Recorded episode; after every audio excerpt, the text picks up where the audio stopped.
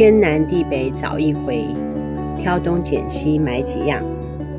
今天是二零二零年十二月八号，我是茉莉，我是 Ernest，大家好，大家好。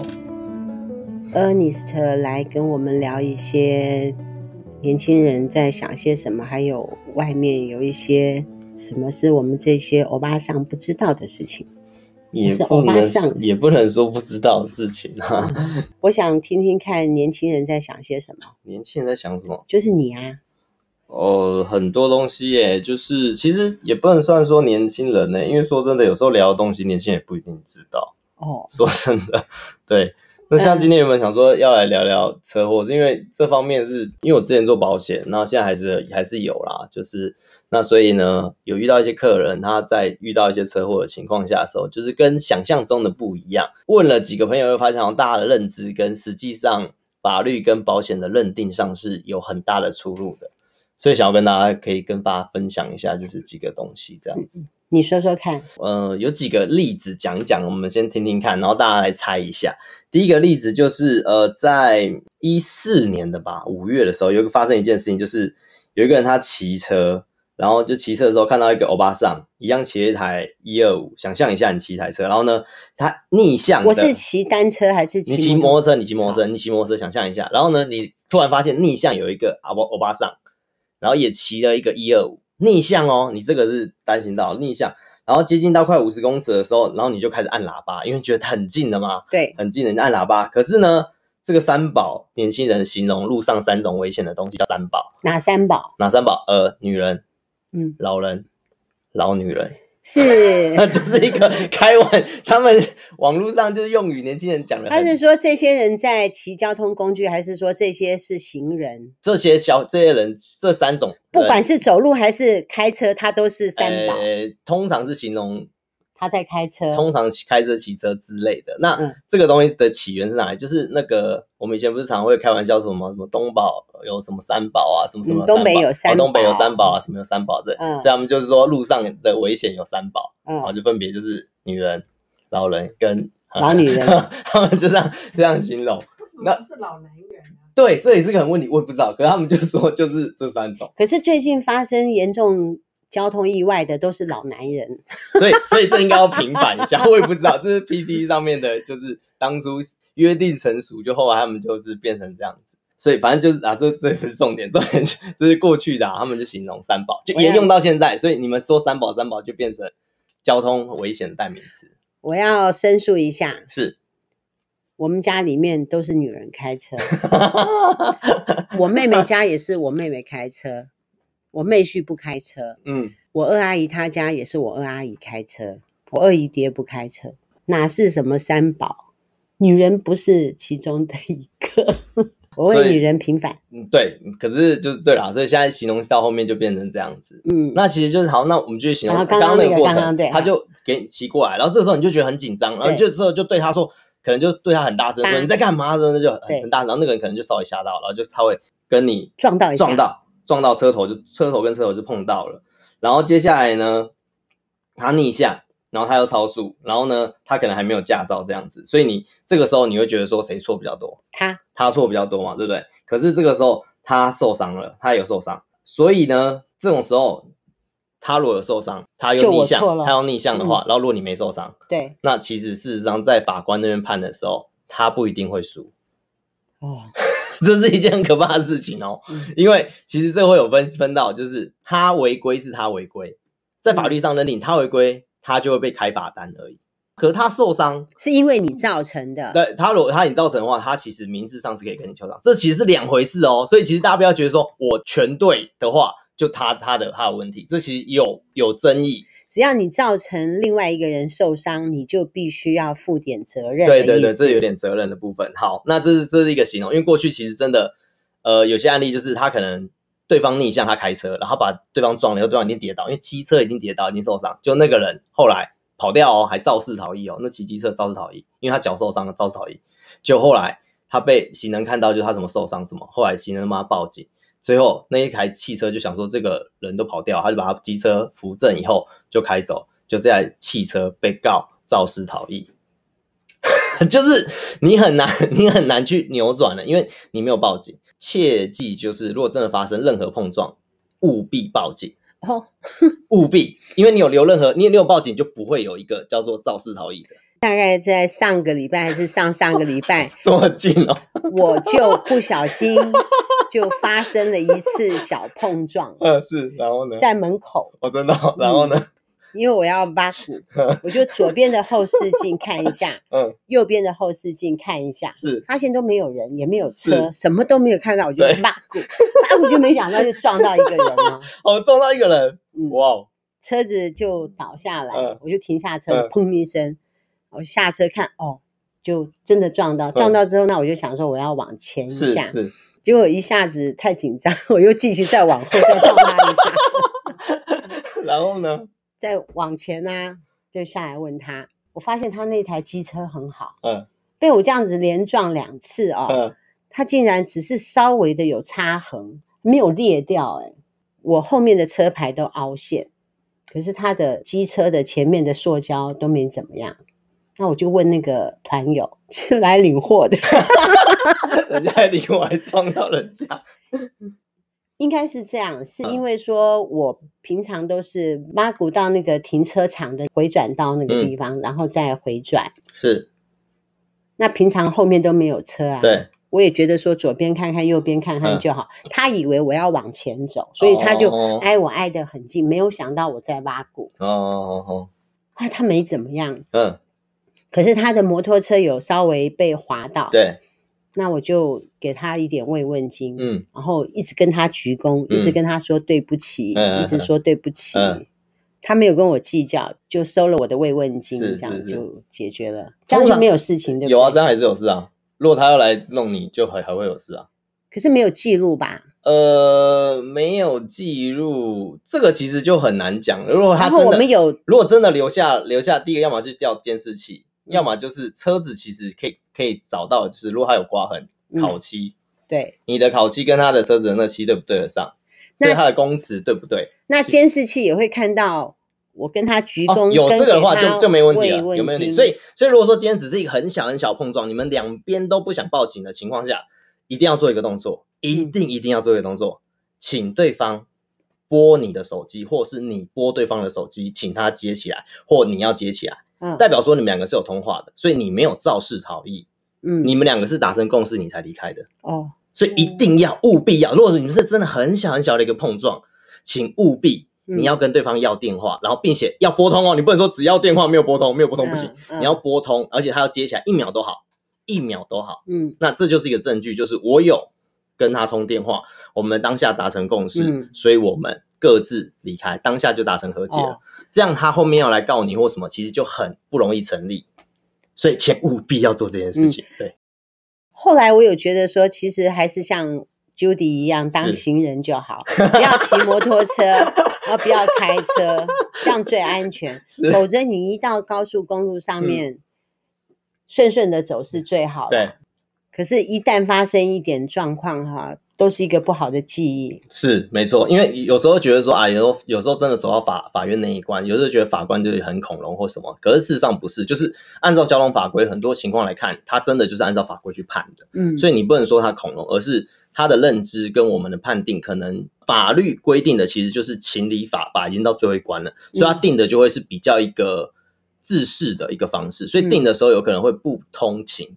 不通情，你就会觉得它不合理，你觉得它恐龙或什么，嗯、可事实上不是因为这样，是因为法当初就是这样定，嗯，他就这样判，嗯，所以有时候其实有些情况听起来感觉说，哇，这怎么这么不合理？他这样判，比如说现在讲一个案例是，他一个有有个小姐，她呢在开车的时候就是撞到了一个违规闯红灯的骑机车阿贝，嗯，然后那阿贝后来就在七个月之后就死掉了。因为他当下就送送救护车就把他载走嘛，可他七个月后死掉以后，那请问一下对方违规，那这时候你要怎么办？这件事情有发生在我们同事上面。哦，真的假的？这个有上新闻诶。我刚刚讲的这件事。台妈妈？哦，真的假的？这是屏东吗？不是不是，他是在台中，他在台中，哦、在台中。对对对，然后最最后怎么样？就是他因为过失伤人，就是过失杀人，然后呢重罪，然后呢拘役五十天，重罪耶？对，他是重罪，他要拘役五十天。然后呢，最后呢，他呢判就是他就上就抗抗辩嘛，最后他还判赔，要赔一百六十九万。好好好好，所以所以这个时候告诉大家一件事情，就是顺便不要顺便打顺便打个广告，就是其实你可以买一个第三人责任险或者是超额责任险，就是这个东西其实没有很贵，几几千块就可以解决的东西，可以解决这一百六十九万哦。我们不是都有买第三责任险吗？哎，有些人没有买。强制强制吗？没有强制就不是强制，不是第三人，强制归强制，第三人归第三人。哦，第三人就要额外再花几千块去买。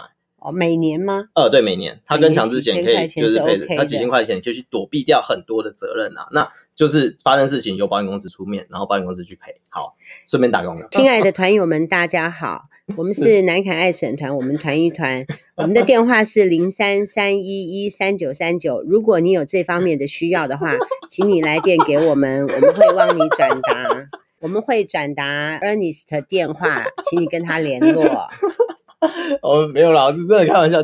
可是我真的有需要，真的有需要，真的可以来问问看啊。那只是没有，如果你身边有在做保险，其实你可以跟他交，哎，跟他加保这样子。我跟你讲，真的是我们同事，是她婆婆对，在屏东对，突然有一天打电话就给她跟她老公，叫他们下去处理一下事情，因为撞到一个老先生，是那个老先生呢违规行驶，是就撞到他，对，撞到他之后只是小伤，是。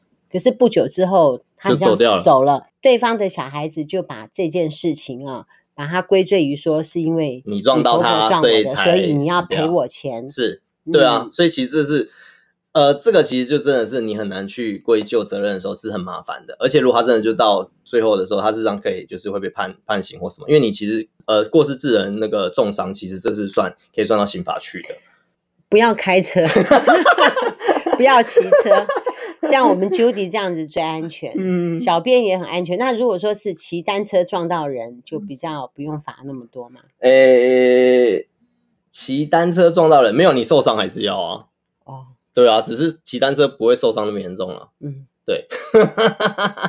好啦，其实没有，因为这这个会后来被判，其实是有一个原因，是因为其实这个这呃开车的这个，他事实上他是抢黄灯啊，所以才后来才会被判比较重。呃，黄灯的时候，真的建议大家不要抢，嗯，对，就尽量就是停。虽然在台湾法规上，黄灯是可以就是赶快过去的。嗯、那其实因为他抢黄灯，可是事实上他抢黄灯，对方真的就是闯红灯嘛，嗯。可是这样的情况下，他也是被判了，就是要赔对方，以及他是后来被拘五十天这样子。嗯、对，所以这个我们光看报道或什么上面就会很写的很耸动，就说这个人绿灯，然后对方红灯闯红灯，然后他居然还要赔，还要被关什么？可事实上，如果你真的去看。法院的判例，他事实上是因为他考量到他其实事实上是抢黄抢黄灯，抢黄灯，然后对方虽然是、嗯、那，因为如果他减慢速度，这件事情不会这么严重。他的意思是这样，法院是当初是这样子认定的啦。其实我在开车的时候，我即便是遇上绿灯，我也会很小心。嗯呃、对，尤其是晚上，是我晚上回家时间比较晚，嗯，那经过绿灯我就小心。那因为也会经过巷子口啊，什么、嗯、我都尽量开很慢，嗯，也是怕说突然有一个人冲出来，是或者是很多人他都喜欢穿深色衣服，哦，对，晚上真的看不到，很可怕。嗯、对，好，那还有另外一个就是我们常常在路上会有一个概念，就是谁撞谁谁就要负责，对吧？比如说今天呃路上开车开过去，然后我对方来撞到我的 B 柱，或者是就撞到我车子的正中间，那是对方来撞我？对吧？嗯，对方如果撞到我的门嘛，是不是我撞到我？嗯、我如果两个都开车的情况下，那是对方撞我？两个人都没受伤。呃，两个人都没受伤，或是有都受伤，车子有车子有受损。那这个时候谁的责任比较大？其实不是看谁被撞，或是谁撞谁，那是看，而是看道路。你在的道路到底是主干道还是次干道？嗯，如果今天两条路一样宽，都还会有主跟次干道。嗯，呃，我有个客户他在。莺歌附近，其实它是靠近，已经靠近巴德了。那边一个交流道嘛，不是有个交流巴，莺歌跟巴德那个交界那边一个交流道。嗯，嗯那那个交流道那边那附近有几个什么龙凤龙脊街啊，龙龙脊街、凤脊街的那个。嗯，那他们那几几条路其实都几乎都一样，就是都是两线、两线、两线、两线道。可是如果你真的仔细去看，每一个路口它其实是会有分，这边会写停，另外一边一定会写慢，它会有分停跟慢两种。如果今天这条路上面是写停。代表说这一条路跟另外一条路交错的时候，另外一条路就是主，停的那边是次，所以如果你停的那一边，就算你被撞到了，你们今天发生，如果你是被撞到的那个，你的责任还是比较大。嗯、所以主干道是比较没有责任的。呃，三成呢，大概是大概如果保险公司一般认定，大概他责任是三占三成，就算他撞人哦，嗯、他责任也是三成。如果说今天如果你是停的，就是你是次干道，可是你去撞人，你不管撞还是被撞，你都是七成。那我问你，光明路跟洛阳街，那光明路就是主干道，对，光明路是主干道，洛阳街就是次干道，洛阳嘛，对，洛阳街是次干道。那洛阳街跟中正路就是洛阳街一样是次干道，对，中正路是主干道，主干道，对。所以今天这个时候就是，请注意你是哪一条路，因为撞道其实差很多。南竹路跟中正路，中正路还是主干道，因为它是省市。呃，通常会先用几线。如果是四线道跟两线道，就一定是四线的。嗯，再就是看路或街，嗯、路大于街，嗯、然后再来就是看路边有没有停车格。比如说像有没有空间啊？其实是要什么空间？比如说像我刚刚讲的莺歌的情况下，它两个都是两线道，可是其中有一边它旁边是可以停有停车格的，所以它比较宽，相对宽一点点。嗯，相对宽宽一点点，所以它那边就变主线道。嗯嗯嗯，对。所以其实这个东西要注意的是，因为这个其实很严重的是，像我客户那个案例蛮好玩的是，他是被撞，而且人整个受伤，头缝了好几针，然后对方只有脚受伤。然后嘞，然后对方跟他比起来，对方是撞他嘛，所以对方只有车头坏，可是我客户是车全毁。对。然后最后只能从就是只能报废这样子，就到最后我们去撸了好几次，弄了好几次，结果最后我客户赔对方二十万，对方没受伤。可是你刚刚不是说，如果说是你让我受伤的话，那么我就可以求偿？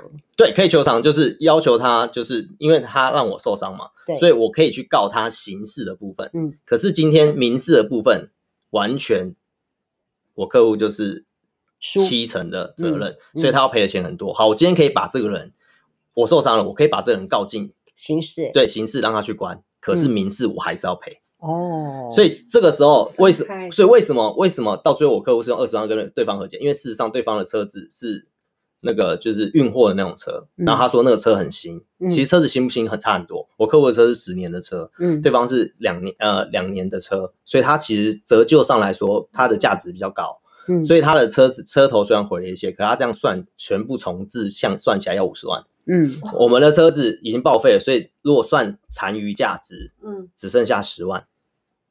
那这样两个比起来的话，我们要赔还要四十万嘛？嗯、那为什么后来只赔二十？为什么？因为第一个，因为我们受伤了，我们用受伤去跟他压，嗯，压到对方最后只愿意，哎，哦，不是二十哦，最后只有收十五万，嗯，对，那这个东西，所以以后刑事就不用再告他，对，没有就在和解上面会写说，我们他只赔十五，是因为我们就刑事就附带和解，嗯，那这个钱是。你的客户付还是保险公司付？他没有买保险，所以他自己付。啊、如果买保险，我就不用出面了，因为买保险，保险公司就会派人去。那后来他以后在买车的时候，他就会再买保险。对，他就会买保险，因为那保险只才几千块。可是他这个，嗯，保保他如果买保险的话，这十五万全部，而且他不用经过两三个月这样慢慢一直拖。保险公司直接全权处理，全部的出面谈所有的事情都保险公司出面，嗯，然后保险公司出全部的钱，他这样子一年只要花大概不到三千块，嗯。的保费，嗯、可是他现在没，他就因为省这三千块，他现在 多付了这个可以付好几年的保费的钱给对方，嗯、那而且他是被撞的，嗯，重点是他被撞。所以有开车的朋友这部分还是就真的要很小心，对对。所以其实撞 Judy 说哈，有开车的朋友这一部分还是要小心，因为你距离麦克风比较远一点。对，所以那这样子是说我也要买那个第三责任险。对啊，对啊，对啊，对啊，对啊。那你再帮我办一下吧。有，好好，我再帮你办。因为其实这个部分其实很麻烦的是，因为以前太容易吵说我是被撞的，然后我怎样怎样怎样怎样，所以最后。政府为了就是比较方便交通大队处理，就是直接好了，以后就跟全部人讲，就是你直行车跟转弯车，直行车的路权比转弯车大，然后主线道的车的路权比次线次干道的还要来的大，嗯，那就是用直接这种方式去去直接去认定，那认定到什么情况？就是我们其实如果你交通大队会给你一个初判，就是诶他觉得谁是主干谁是副干，嗯，然后或是谁是转弯谁是直行，他会直接给你一个。就是谁是主责，谁是谁是次次的次责这样子，就是次的造责。那通常给完这个以后，大概保险公司就会这样认定。那以前其实这样子判完初呃初判之后，你可以去监理站里面有一个交通认定的一个委员会，你可以请他再复审。你以前这种复审有可能会翻盘哦，可是现在目前呃我这几次的经验发现，几乎不会翻盘了，因为他们也怕错，嗯、因为他如果今天随意就让你翻盘的话，后面要来追究的时候，其实他们会很麻烦，他们也是。被人家请来的嘛，嗯、也就是不想要担那么多责任，他们就直接按照法规的，就是主次这样，他们很快就可以判定了，而且他们还给你收钱，因为因为你去申请是要给钱的，他们就很快就这样判定完了。那判定完以后，现在去申复其实很难会会会会翻盘，以前有机会翻盘哦，现在是几乎很难，因为他们其实公务员不能说公务人员现在就是今天我我在那个位置，我当然也是希望以最没有争议的方式去处理这个，嗯嗯，对。其实有时候这种东西到后面就是，如果你真的没有买保险或什么，到后面就真的是跟对方在喊价了。嗯，就是你这怎么喊，这其实是跟对方喊。而且很多东西其实都有很多一些细节在，比如说像我客户那个，其实事实上我们跟人家凹凹凹凹从五十嘛，然后我们自己是十万，我们自己是损失十万，所以加起来应该要赔他四十。我们一直凹凹凹凹到后来只赔十五。可事实上，如果我今天我是对方的车，嗯，我甚至可以要求我的客户。多赔一个车子重置重置的损失，嗯嗯，那这样弄起来的话，就不是五十万可以解决的，嗯，所以其实站在什么立场，其实有差，因为你懂得越多的时候，他其实要求的东西不一样，在法院的认定也会不一样。那所以这东西其实也很复杂啦。我要说很复杂，那不是每个保险业务员都会去了解这个，也不是每个，除非你他真的是产险专业，不然一般大部分保险业务员。可能也不会帮你去处理，因为他会觉得这东西好麻烦。对，我之前看新闻，他说有一个名人哦，嗯，他的父亲开车子撞到某一个人，导致对方住院啊，还是之类的，嗯、结果对方判求他大概要花个七百万。哦，对，这个是。民事的部分，因为今天他觉得他受伤了什么的，然后他觉得对方算他的薪水啊，对对对，他一个月本来可以赚多少薪水，因为这样子我没有办法去上班，还要在精神损失，这是本来就可以求偿。可是我们大家都一直觉得有一个东西叫做精神损失，这个东西事实上精神损失这个东西是最虚无缥缈，跟法院其实认定上是不太会给你的。如果说我有第三责任险的话，保险公司也会处理吗？对。如果是我们的责任，保险公司会全权处理。嗯，第三责任只有一个唯一的漏洞，就是我们没有任何责任的情况下，就是我们完全是被人家撞，嗯、然后我们受伤了或什么的，嗯，这个时候保险公司不会理你，因为第三人只是保我撞别人，只保障我们该付给对方的责任。哦，那如果说我被撞的时候，我的我买的第三责任险不会保我自己，不会启动，不会启动，那就是要靠我自己的保险。哎、欸，对，或者是你这个其实车险就要，不然车险就要再买到更贵的。那更贵的一个单位就是保险公司先，保险公司先帮你修好，然后把他的这个债权交由保险公司去跟自己去追讨。嗯、保险公司先帮你把车修好，可是这个就相对比较贵。这个东西这一种的车险最便宜的大概一年要九千到一万五左右，嗯嗯嗯、所以这种就比较贵。可是这种东西是因为真的碰到的时候。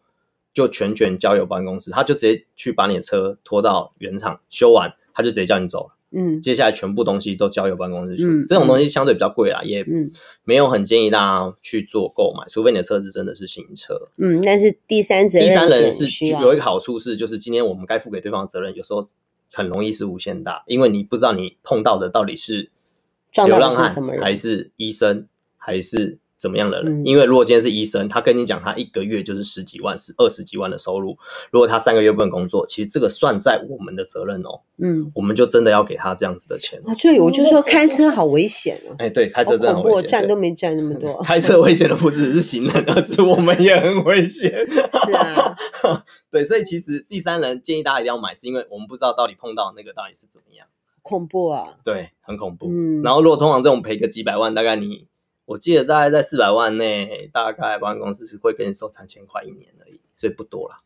在四百万内，全部都有保险公司出哦，所以其实不贵，真的不贵，嗯，挺好的。好 你要不要把行动电话留下来啊？不用啦，有 真的有需要再去找茉莉主任，好不好？真的，对，那我也不是很常帮客户处理，就是因为其实如果保险公司帮你去谈了，其实就不用自己去谈那个就是调解。那通常会去谈到调解，嗯、大部分都是没有保这个险的，嗯、才会去双方两面一起去调解。嗯，对，那调解其实是非常非常累人的事情。我那天撞了那个小车祸之后，我回来就跟 Judy 说，不幸中的大幸。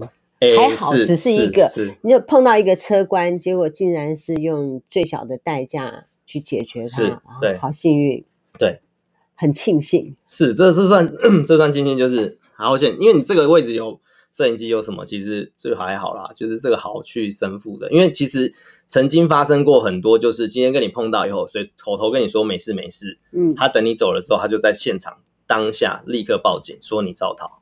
你会有这样子的人，你就完全百口莫辩了，因为你真的就跑掉了嘛，而且你没有留任何记录，所以为什么我刚刚一直说你必须打电话，就是这样，因为有些人会用这种方式去跟你勒索。我们台湾坏人那么多吗？也不能说坏人那么多，有些人他靠这样生活嘛，哦，对不对？就是所谓的碰瓷嘛，像制造假车祸。对，诶，也有可能假车祸，或是他本来有这样的经验，或他被别人碰过瓷，所以他想要，啊，他可能刚好遇到，他就。也有可能啦，我不怕，我我不确定，我只是说我我真的听过有这样子，就是他真的就是碰到，然后两边都说没事以后，他开走车以后，过一阵子之后他就收到警察，就是哎呀好坏，说他肇事逃逸这样子，那肇事逃逸就直接是刑法了，那这个就很麻烦的是，那后续的如果还有受伤啊，还有什么的，这都是后面民事可以跟你追讨的，这都是很麻烦的一件事啊。还有没有例子？例子有一个就是。有一个就是这个例子也蛮扯的。好，有一个人呢，他无照，然后呢超速，然后又酒驾哦，然后他是小货车驾驶，他撞死了一个机车骑士。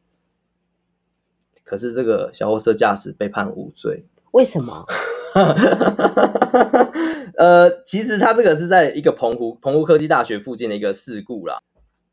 最后法院判的是说，因为他在接近，就是小货车驾驶在可以认知的反应时间明显少于一秒，就是他其实是突然冲出来的，嗯，就那个机车是突然冲出来的。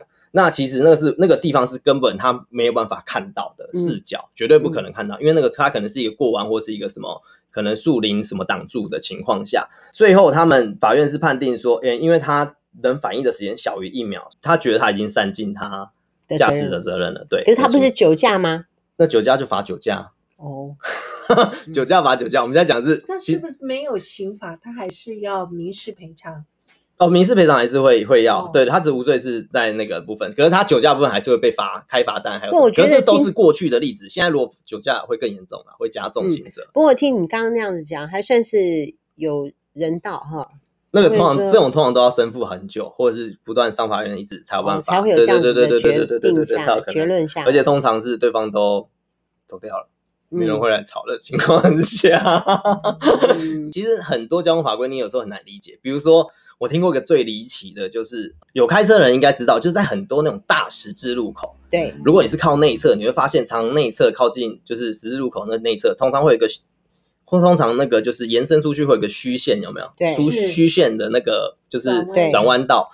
曾经有一个例子是这样，就是有一台车，他想要他想要左弯，他就往前开了嘛。他看到前面有虚线，他就往前开到虚线那个前面那边停，他也没有越线，他就在那个格子内。因为他们等于说他都会停到那边去，代表说他们这边这一道是正在两边都是在走的。那他对向车道，因为他是大路口，对向车道有一个年轻人。骑摩托车不知道是发生什么事，然后他就直接撞到他，撞向往他的方向撞下去之后，卡在他的车子底下，然后当场死亡。哦，嗯，然后嘞？那这个时候大家都会觉得说，是这个人自己来撞你，你停着没有动，哎，对啊，那一定是对方的责任嘛。就是最后是开车的这个人就停，也不算开车，因为他停在那了，停车的那个人他负全部责任。哦，不能停在。好，那个虚线是说，那个虚线是。指引线而已，他不是告诉你说你可以先停在那边。那我们要停在哪里？你必须停在红绿灯前面那个就是停止线那边，嗯、你不能到虚线那边去。哦、到虚线去只有一种可能可以过去，警察叫你过去，交通警察叫你过去，哦、你才能过去。那通常我们要是碰到绿灯在等左转灯的时候，我们是不能去那里。正常情况，对，按照法规来说是不行，因为法这种东西就是它只能定的很。很很自私嘛，所以事实上有这种案例，就是你在那边停，如果真的遇到，其实你是有责任。他是希望说未来的争议会少一点啊，毕竟他要管理众人之事，对对对，要有一个规则在，大家比较好遵循。可是可是可是这很好玩哦，如果今天你后面一堆车，可是你停在那个停止停止线，你会被后面扒。对啊，对，这就很很很很为难。其实我要谢谢你，我们时常会碰到这样子的情形，意思是说。我们碰到这样的情形的时候，我们要停在那个停止线那个地方，会比较对，是没有争议的。停在那边是最没有争议的。我我也知道说开车是一件很危险的事情，危险是对自己，不是对呀，也不晓得别人会不会来撞我。对对对对对，所以自己小心都不行。对，要小心啊，不然别人小心，不然就开在主，尽量开在主干线上面，不要去绕小路。你撞开在主在主干线上面，就算你去撞人家，你责任也比较小。怎么办？我最爱开小路。我真的最爱开小路，因为小路的车少，比较不会。那你就少，如果开又快，那就很容易碰到，你就麻烦了。没有比较少，我开的很慢了，我开的不快。哦、对啊，小路就怕你说那个小孩子啊，哦，对啊，对对对，那些都很麻烦。脚踏车啊，小路啊，因为小路车少嘛。嗯啊，就车行人多，行人多，这就很对啊，很难讲啦。所以其实我要走中正路的时候，我觉得车那么多，我会很心烦气躁。对，我不喜欢开那种车太多的地方。没有啦，就是尽量去看一下你家附近的到底是主干线还是次干线呢？因为有时候两条路看起来一模一样大，可是它还是会有主干。之分，停跟慢，你到那个路口去看，它的牌子到底是停还是慢？每一个路口都有啊。哎，它会一定要标，是吗？我回去注意看看。它会标，它会标，它会停跟慢。那没有停跟慢就是红绿灯，有红绿灯就不会有停跟慢。有红绿灯啊，红绿灯有红绿灯啊。那那是以红绿灯为准啊。什么意思？以红绿灯为？哎，红绿灯一定会有红灯跟绿灯啊。嗯，那你红跟红灯跟绿灯的时候，你红灯的时候，你直行的路权比较大。可是如果你红绿灯的时候你是转弯的话，对方是直行的话，然后对方是绿灯也是绿灯，那对方的路权就比你大。所以就是先看到底是有没有红绿灯，红绿灯的话就是绿灯的路权大于红灯嘛。嗯，那他是用这种方式去判断。嗯，对。所以路权为准，在车在路上就是路权为大。嗯，对。还有，哎，我刚才有想一个想法讲路权，其实路权这种东西问都问得出来，因为它其实就是很自私的东西，它就是为了要让大家容易判断到底谁对谁错。哎。那现在还有那种电动车，然后呢？电动车都没有声音，那他们如果说互相撞到的话，啊啊、就他们自己解决。为什么？撞到车撞到电动车有挂牌，挂牌他撞到除没有，除非是没挂牌。有挂牌啊，有啊，现在有牌。Gogoro 有挂牌啊，然后那个特斯拉有挂牌。不是，我们那个他妈妈的那个有挂牌。哦，你说那种小的，小的没有挂牌。不是，那个叫做电动自行车。那个没有挂牌，电动脚踏车它不叫做，可是那个喝酒也算酒驾哦。那个喝酒也算酒驾。他那个车子是没有声音哎，对，听不到他声音很危险。其实有些摩托，其实有些电动摩托车也是没有声音。嗯，有点声音，大小好像可以调，不是吗？呃，可以调，就是 Gogoro 它有个机制是可以让你在时速三十以下的时候，它会自己发出一个声音。对对，就提醒，就是对，完全没声音，我觉得完全没，有点可怕。对你对行人来讲也是危险。对对对，好像特斯拉好像也声音也很小。嗯，就这种东西就是没办法，因为它没有引擎的那个就是油的那个声音嘛。嗯，所以我只是要告诉大家，就是路权这个东西大家注意，因为其实这个东西真的跟大家息息息息相关。因为就算你被撞，你也很麻烦。好，今天上了一堂很棒的。交通，交通法律课吗？就是交通的权利啊，交通，对对对对，路权的一个权利。是吧？我就说要听听 Ernest 讲什么嘛。哦，是。呃，我们今天做一个结束啊。我们今天，我们今天听 Ernest 学到了什么呢？我觉得第一个就是学到了说，你发生一点事故的时候，一定要互相先通一下电话，或者是报警。你报警就不用通电话，你等警察来。哦、你愿，如果你有时间等警察来，是最好的。我说的通电话是逼不得已的情况下，嗯、对，所以我们不能说有时候看到路上人家发生一点小车祸，为什么还要叫警察？对，嗯、哦，对了，还有一件事情就是，如果今天你们两个碰到都没有人受伤的情况下，你们可以拿路边的石头，或者是你可能随时准备个粉笔，把你的轮胎画起来，然后就把车移开。不然的话，其实警察来是可以开你单的，你妨碍交通。因为如果人没受伤的情况下，人有受伤的情况下不能移，受伤的话就不能移。只要有两个两方，只要有任何一个人受伤就不能移。可是只要没有人受伤，完全没有人受伤，拜托，就是把地上画一画轮子，标记。哦，要把你的轮胎标记起来，嗯、就是你标记轮胎在哪，画一画，然后拍个照，拍把照片就是几个方向照片拍一拍，你就可以把车移走了，嗯、把它移到路边去停，等警察来，你就不会你就不会被开妨碍交通。哦，对对对对对对对。第二个呢？可以买个第三责任险，对，第三责任险，可以来参考我们的 Ernest。是，是，我们的电话是零三三一一三九三九，来说要找 Ernest 讨论一下第三责任险的部分。好，好，很恐怖哎、欸，很恐怖什么？如果说我撞到人，我要赔人家，这是撞到人还要赔人家？没有，我们怕的是我们被人家撞还要赔人家。是是 是，我被人家撞。真的很可怕，撞我们被人撞还要赔人家，而且我我那个客户真的很可怜，是他头破了，就是连缝了好几层，对方只有脚破皮，嗯，然后我们要赔对方，嗯，我们还跟对方撸很久，因为对方是保险公司，哦，他是保险公司，对，他对方有保险保第三人啊，第三人就跑来跟我们，哦，对对对，然后是他有他有保第三人，很好玩是，他保第三人而已，他不保他自己车子受损的那一块，因为那个太贵了，所以他也不保，所以变成说变成说变成三方谈。我们跟他的保险公司谈，然后呢，我们还要跟他谈，因为我们要赔他，他保险公司要赔我们，就是变成一个很复杂的一个情况。对对对。好，呃，今天到此了啊。嗯，好，下回见，拜拜，拜拜。南卡爱审团，我们团一团，天南地北找一回，我们天南地北找话题，拜拜。